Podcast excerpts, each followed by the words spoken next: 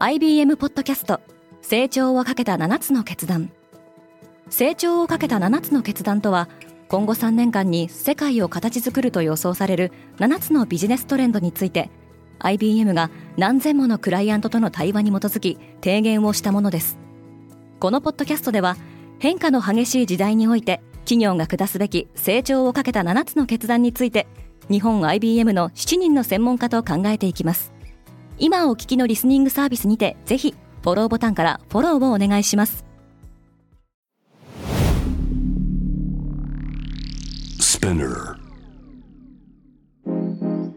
Good morning, ケリーアンです。12月8日金曜日世界で今起きていること。スウェーデンのテック企業がエンジニア職以外の従業員を採用しない方針を打ち出しました。背景には AI の普及があるようですこのポッドキャストデイリーブリーフでは世界で今まさに報じられた最新のニュースをいち早く声でお届けします。エンジニア以外の従業員はいらない。後払い決済サービスを提供するスウェーデンの企業クラーナはエンジニア以外の採用を凍結しています。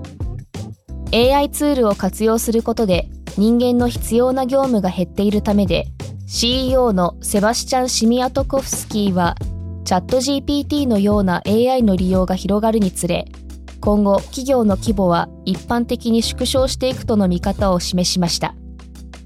ただ、これはあくまでも自分が AI ツールに大きな信頼を寄せているだけで、会社の理念として AI を絶対視しているわけではないと述べています。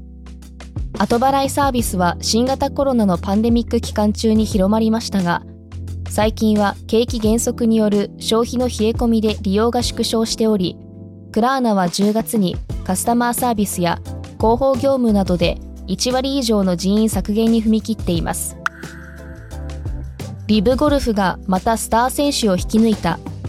ウォール・ストリート・ジャーナルは今年の男子ゴルフマスターズを制したジョン・ラームがアメリカの PGA ツアーからサウジアラビア政府系ファンドが支援する新興ツアーのリブゴルフに移籍する見通しだと報じました。リブゴルフは豊富な資金力で多数の人気選手を引き抜き、PGA ツアーとの対立を深めていましたが、今年6月に事業統合を発表し、世界を驚かせました。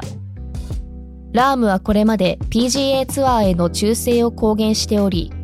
4億ドルのオファーがあったとしても自分の心は変わらないと語っていました。PGA ツアーとリブゴルフの事業投稿の期限は今月31日に迫っており同氏は業界関係者はラームの離脱が両者の危うい和睦に与える影響に備えていると報じています。イタリアは一帯一路を離脱する。中国が進める経済圏構想一帯一路からの離脱をイタリアが正式に中国に伝えたことが明らかになりました。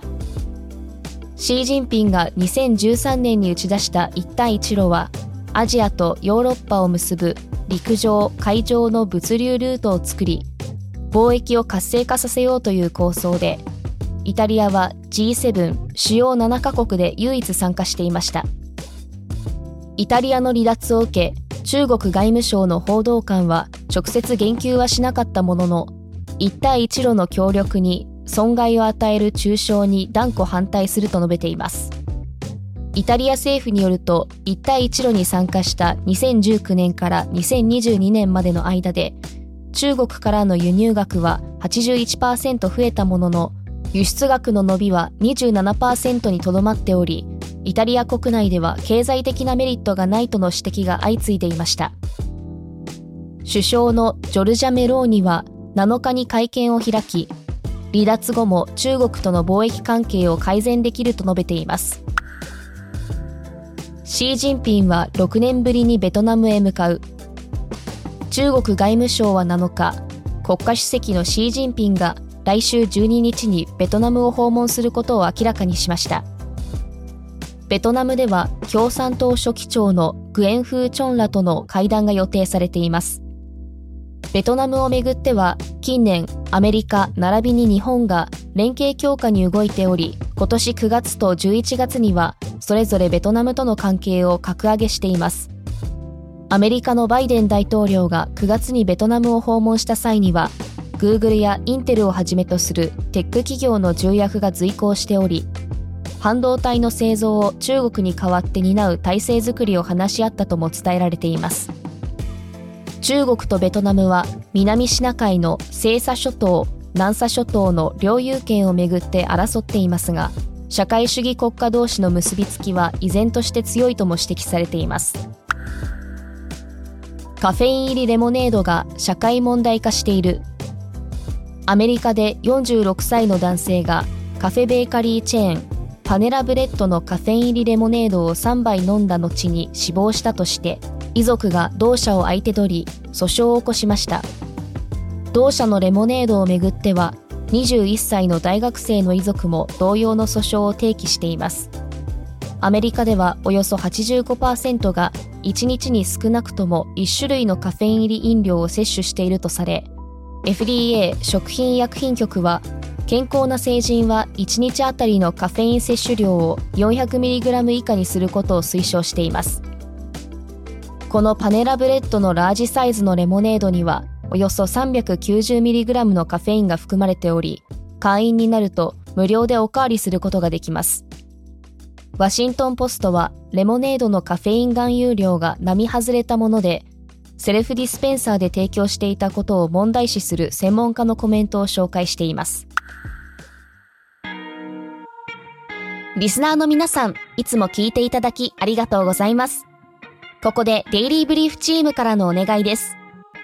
デイリーブリーフを今後も継続してお届けするためには皆様のサポートが必要です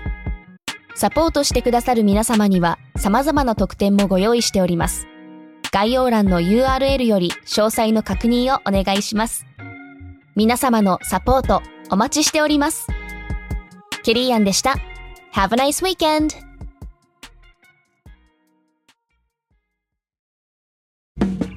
リスナーの皆様より多くのリクエストをいただいている話題のニュースを深掘りしたエピソードを週末の有料版で配信中です。今なら1ヶ月無料トライアルを実施中。詳細は概要欄に記載しています。この機会にぜひ聞いてみてくださいね。感想ご意見もお待ちしています。